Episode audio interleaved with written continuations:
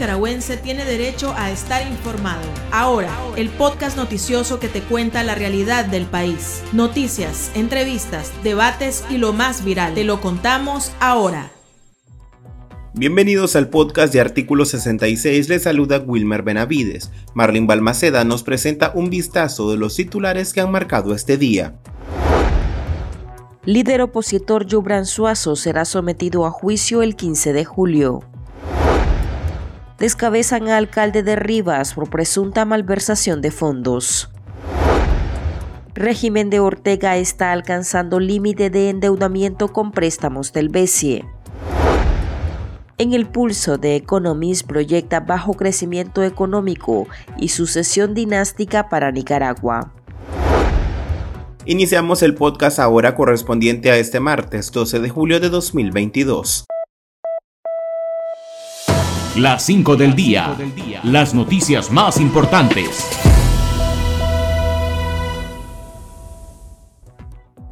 El preso político Yubran Suazo, de 32 años, será llevado a juicio el próximo 15 de julio en horas de la mañana por el presunto delito de conspiración para cometer menoscabo a la integridad nacional en concurso con el delito de propagación de noticias falsas. Un familiar dijo a este medio que el proceso estará a cargo de la jueza Ulisa Yaosca Tapia Silva y se realizará en el complejo policial conocido como el Nuevo Chipote, el penal donde se encuentran más de 30 dirigentes gremiales juzgados a puertas cerradas por el mismo delito. El líder opositor de Masaya ha permanecido 55 días privado de libertad e incomunicado. Actualmente se encuentra en una celda de castigo del sistema penitenciario de la modelo. El alcalde de Rivas, Wilfredo López, y la vicealcaldesa Esperanza Núñez fueron obligados a renunciar a sus cargos por órdenes superiores. Ambos sandinistas presentaron sus renuncias ante el Consejo Municipal, las que fueron dadas a conocer en la sesión del 11 de julio, reveló Confidencial. El medio indica que según fuentes municipales, los concejales no nombraron a un sucesor, pero sí a Ana Birmania Rueda como nueva vicealcaldesa y al concejal Mario Rodríguez como nuevo secretario, a quien señalan como el funcionario que será el verdadero poder tras el trono. El exalcalde y otros extrabajadores de la comuna se encuentran bajo presunta investigación por malversación de fondos. Un nicaragüense debe ganar al menos 100 dólares a la semana para acceder a la canasta básica, reveló el Instituto Nacional de Defensa del Consumidor INDEC en conferencia de prensa con el Ministerio de Fomento, Industria y Comercio. El subdirector del INDEC, Gustavo Ortega, indicó que solo los productos alimenticios cuestan más de 2.000 córdobas y el precio del gas para cocinar de 25 libras ya supera los 400 córdobas. Sin embargo, el MIFIC insiste en que los precios de la canasta básica se mantienen estables en los mercados a pesar que el frijol rojo, el queso seco y algunos perecederos han incrementado de costo. Según datos del Instituto Nacional de Información de Desarrollo INIDE, el valor de la canasta básica era de 17.300 córdobas al mes de mayo. La Asamblea Nacional, controlada por el partido de gobierno, aprobó la tramitación de un nuevo préstamo con el Banco Centroamericano de Integración Económica, BESIE, por el monto de 200 millones de dólares, destinado a reducir el impacto del incremento de los precios de los combustibles. El decreto de contrato de préstamo fue enviado con carácter de urgencia por el presidente ilegítimo Daniel Ortega y fue aprobado por 90 diputados. La justificación de los sandinistas es la alta dependencia de Nicaragua del petróleo y sus derivados y el efecto que tiene este incremento sobre los costos de los alimentos, servicios y poder adquisitivo de las familias. Por su parte, el diputado liberal Walter Espinosa indicó que el régimen está llegando al límite del endeudamiento correspondiente a este año, de 1.046 millones de dólares. Detalló que a la fecha se han contratado tres préstamos con el BESIE, que suman más de 600 millones de dólares. Escuchemos al diputado liberal. Este apoyo temporal, en la intención de su aprobación, y queremos ser bien claros, que nosotros como bancada del Partido Liberal Constitucionalista, aún con el endeudamiento del país, que una vez más lo voy a mencionar en este plenario, sí va a amortiguar el precio, sí va a congelar el precio. Y por esa única razón, esta bancada del Partido Liberal Constitucionalista, que sabemos que va a venir a lograr al pueblo nicaragüense a obtener este beneficio, vamos a votar a favor. Vamos a votar a favor. Este apoyo temporal, que no solamente deberíamos de hablar de subsidio de combustible, pero lo único que va a lograr es una media estabilidad con el precio del combustible. Este, esto es respiro pequeño que al final tenemos que hablarle bien claro a todos los nicaragüenses que esto es un esto es un préstamo más que tendrán que pagar. Nicaragua y China firmaron un acuerdo para impulsar un tratado comercial entre ambas naciones que esperan suscribir en el 2023. El denominado Acuerdo de cosecha temprana consiste en identificar los productos de exportación de cada país a los que se les generará aranceles preferenciales en un futuro tratado de libre comercio. Los funcionarios de Hacienda y de Industria y Comercio nicaragüenses explicaron que se han incluido arneses para vehículos, algunos productos textiles y carne de res y esperan que las exportaciones al país asiático superen los mil millones de dólares en los próximos dos o tres años. El régimen también firmó con China un memorando de entendimiento sobre el establecimiento de una comisión mixta de cooperación. Ocho de cada diez personas de Nicaragua queremos vivir en libertad.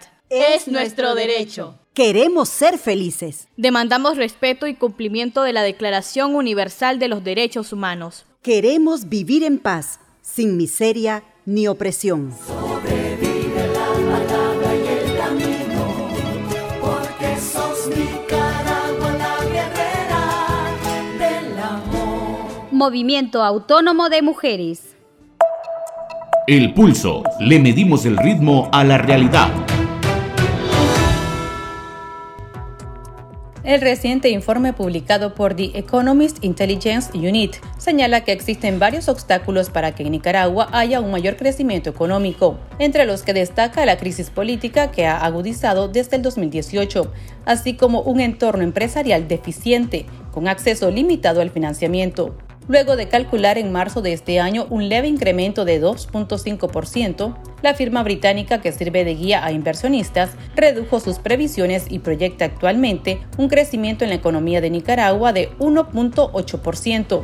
El mismo informe refiere que se espera una caída menos profunda de la inversión, un crecimiento más lento de las exportaciones y un crecimiento más rápido de las importaciones, Además, afirman que las condiciones económicas en Nicaragua empeoran durante el año a medida que en la economía global la inflación se desacelera y disminuye los ingresos reales. El informe contradice las aseveraciones del Banco Central de Nicaragua, que en mayo dijo que el Producto Interno Bruto crecería entre un 4 y 5% este año. Por otra parte, la firma británica señaló que Daniel Ortega seguirá en el poder a través del autoritarismo y mientras su salud lo permita. También señalan que Laureano Ortega Murillo, hijo de la pareja dictatorial y que funge como asesor para inversiones, comercio y cooperación internacional, prepara el camino para ocupar la silla presidencial. Conversamos sobre el tema con el analista político y activista en el exilio Israel Levites, autor del libro Que todo arda.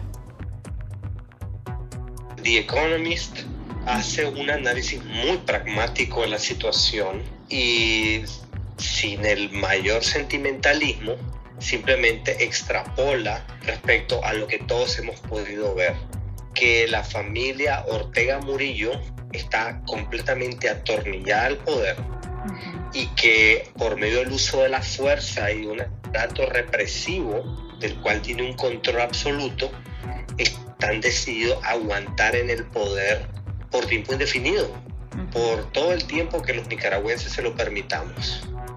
Cuando decís hasta que los nicaragüenses lo permitamos, todavía hay esperanza en que en Nicaragua o la oposición de Nicaragua pueda hacer pues algo por la vía pacífica como siempre se ha apostado. Hacer pronóstico y especular obviamente es un camino complicado, pero si nos vamos a poner a eso, yo veo pues que primero nuestros precandidatos hicieron una resistencia, yo diría casi heroica, defender esa posibilidad hasta último momento. Eh, ahora lo que nos encontramos es en una situación de fuerza bruta, en la cual yo veo que hay dos posibilidades. Una, la implosión del propio régimen, considerando que a lo interno hay fisuras, tal vez no resultan tan evidentes, pero existen y en un aparato que funciona por medio del terror, terror a sus propios eh, adeptos, terror implantado contra sus propios funcionarios, siempre existe una posibilidad de una implosión. La segunda alternativa, bastante difícil, es la insurrección popular. El hecho que de pronto veamos que una situación no previsible, un factor a veces sorprendente, sea la chispa que detone que el pueblo se desborda a las calles como hemos visto en otros países y, que la gente salga a la calle y diga hasta aquí. Y bueno, eh, eh, The Economist no se arriesga a estar en estos escenarios imponderables y se tira lo seguro, que es decir, bueno,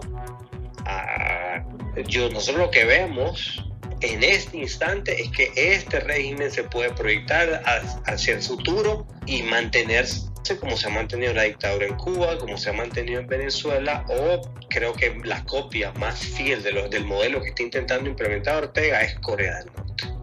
Y algo interesante también que, que mencionan es que en esta sucesión de la que hablan mencionan a Laureano Ortega. ¿Por qué no Rosario Murillo? Yo percibo, insisto, esta es una percepción muy personal en el mundo de la especulación, que aún ellos, en medio de su vanidad y de los deseos enfermizos de Rosario Murillo por llegar a la presidencia, hay una claridad de que ella no es una figura realmente aceptada, ya no digamos por el grueso de la población nicaragüense, sino por, por, la propia organización sandinista y por los militares. Eh, tal vez hay una dosis de machismo en esto, eh, que tal vez muchos de estos hombres de fuerza, de violencia, no se sienten cómodos eh, rindiéndole cuenta a una mujer. También hay un tema que es una mujer realmente, pues por lo que he escuchado de la gente que ha tratado con ella, es una mujer pues bastante antipática, que tiene una manera de ejercer el manto absolutamente eh, pedante y prepotente.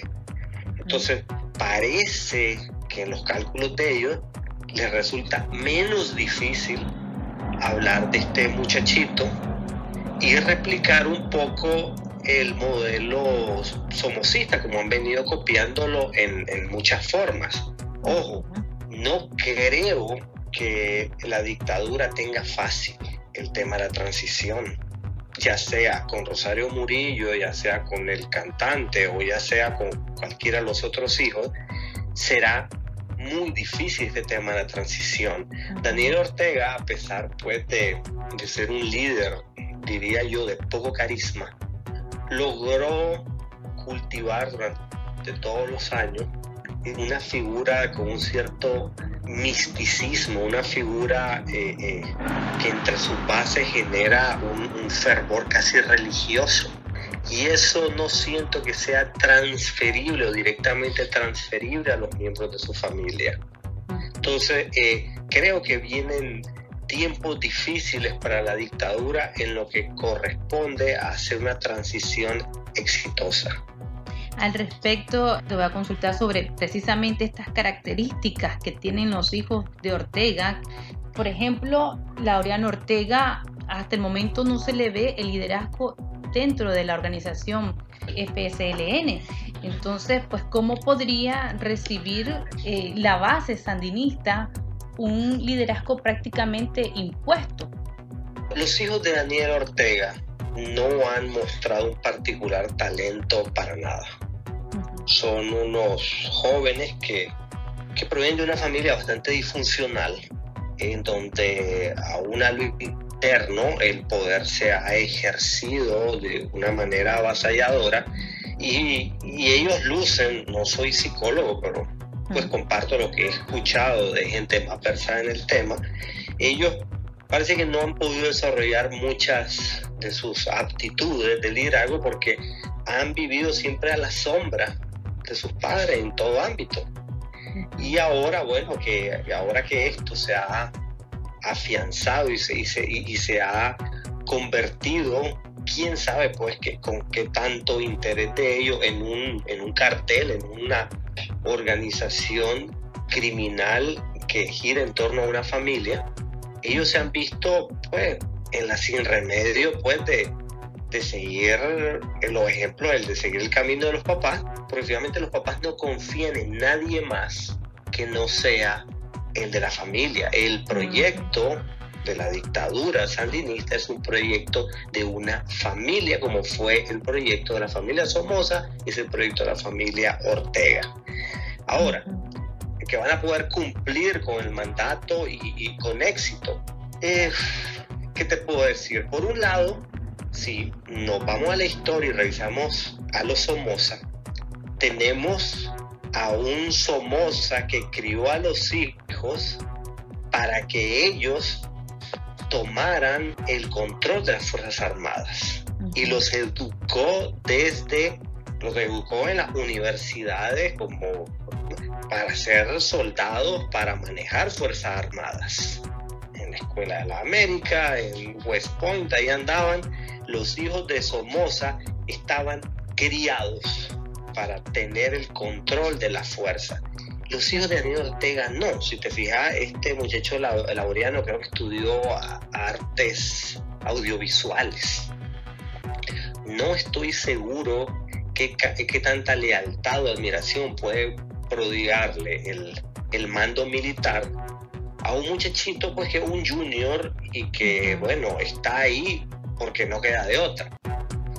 Lo único que puede jugar a favor de, de, esta sucesión es que el sistema mismo se autosostiene, porque finalmente, más allá de los, estos liderazgos mediocres que representa la familia Murillo, lo que tenés es un conglomerado de personas que tienen cola que le pisen, que tienen eh, complicidades, que están involucrados en corrupción, que tienen un, riquezas malavidas que solamente en este sistema pueden mantener y tal vez eso dice, bueno, no importa que cambien al jefe, nosotros nos mantenemos para así conservar nuestros privilegios. Entonces, que el propio sistema, a pesar del mal, del mediocre liderazgo, logre autosostenerse para conveniencia de este grupito de truanes que son finalmente los que están controlando a toda Nicaragua. Podría incluso Nicaragua ver una transición al estilo Cuba, por ejemplo, que se lo pasaron en este caso a Díaz Canel o por ejemplo el caso de, Venezuela, podríamos ver por ejemplo aquí en Nicaragua que se le estén pasando a un alto mando del ejército. No, este no, modelo. Lo creo, no lo creo. El, el proyecto de la dictadura de Daniel Ortega es un proyecto dinástico. Para ellos, para los Ortega Murillo, todo el resto de Nicaragua son sus vasallos son simplemente esos vasallos. Nadie que no tenga el apellido Ortega Murillo es de suficiente confianza como para ellos entregarles la silla presidencial o el trono, como lo deben de ver ellos en su caso. Entonces creo que resulta bastante evidente que no hay delfín que pueda funcionar en esta transición, quizá lo mucho puedan hacer lo que han venido haciendo hasta ahora, que ponen a una figura de vicepresidente pero sin ningún tipo pues, de, poder de decisión. Pues una figura antes de Daniel Ortega, antes de Rosario Murillo, si te acordás, tenían a Juan Carazo, tenían a Hans Leven, o sea, tenían vicepresidentes decorativos para simular que había una cierta pluralidad en el manto. Pero creo que ahora las, las cosas están perfectamente claras y para ellos se es Ortega Murillo, familia real, o ni que lo piense ningún otro nicaragüense en aspirar al trono. Bueno, colocar una figura como Laureano Ortega, que está sancionado, que no goza de liderazgo ni siquiera en su partido, hasta donde se ve, no pondría a Nicaragua en un declive prácticamente económico, eh, social, político. Para los cálculos de la familia Ortega Murillo, la destrucción de Nicaragua en todos sus ámbitos es secundaria. Para ellos solamente importa el poder y no tienen ningún inconveniente en reinar sobre las ruinas. Saben que ellos, por medio de la explotación de los recursos naturales, por medio del narcotráfico, por medio de las inversiones que inevitablemente van a seguir haciendo otros países porque eh, es triste reconocerlo, pero para Centroamérica, Nicaragua es una vía de comunicación de la cual no están dispuestos a prescindir.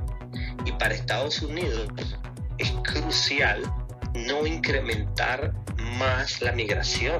Entonces, yo veo un tanto difícil de que económicamente sean, se agudicen mucho más las sanciones de lo que están ahora.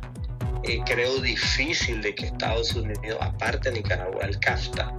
Y creo que eventualmente en un muy bajo crecimiento y en una enorme inseguridad eh, económica, Nicaragua se va más o menos a estabilizar en un crecimiento muy modesto, tal vez del 2%, y la pobreza se va a seguir acentuando, se va a seguir acentuando, y ellos no, no tendrán ningún problema al respecto. Simplemente es mantenerse así, tener a su círculo de hierro eh, bien pagado y así sostenerse indefinidamente como ha ocurrido en economías devastadas como es el caso de Cuba, como es el caso de Venezuela. Y el liderazgo de este muchachito, pues será difícil la transición, pero no es imposible, dado que quizá el sistema busque, como te digo, autosostenerse. Tenía su Chávez, que no podemos dudar que era un líder carismático, que tenía sus talentos para la maldad, pero los tenía. Y luego pudo hacerse la transición a alguien pues tan tan poco dotado mentalmente como Maduro. Y finalmente esa transición se logró porque el sistema se sostiene a sí mismo y ya en determinado momento la figura que esté ahí ocupando la presidencia no resulta tan determinante. La información veraz y de primera mano está ahora. ahora. No te perdás el podcast noticioso que te cuenta la realidad del país. Compartí y pasa la voz. En abril el fuego está encendido en miles que han dicho nunca más. Sembraron semillas de esperanza por Nicaragua. La tierra las acurrucó y germinó con amor. Sus rostros van por las calles, entre nosotros está. La semilla se multiplicó con flores y frutos, trayendo esperanza para resistir, a pesar de la plaga y maleza que quisieron dañar la semilla. Múltiples voces susurran, liberate y desprendete de todo lo que te impide ser y volar en libertad que lo malo se va a acabar, que lo bueno ya va a empezar. Ya no quiero llorar de pena, solo quiero cantar a sus cenas, que el cielo me quiere cantar. Movimiento Autónomo de Mujeres. Sigo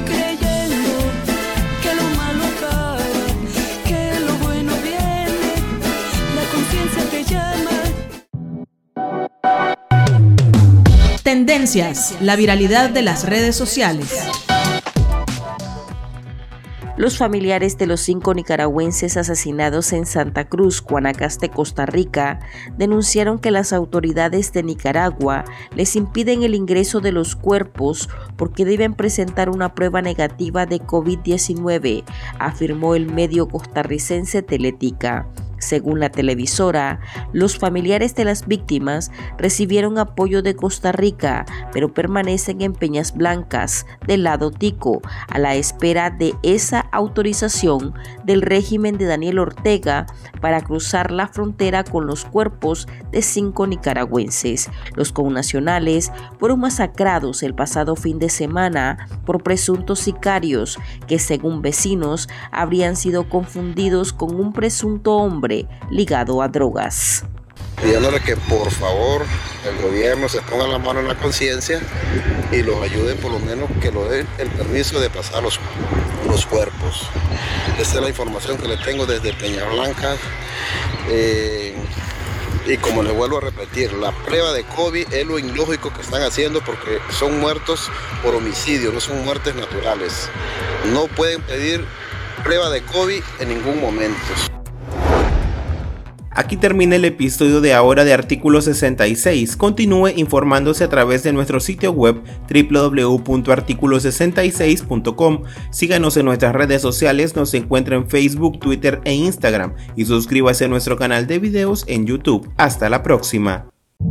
La información veraz y de primera mano está ahora. No te perdás el podcast noticioso que te cuenta la realidad del país. Compartí y pasa la voz.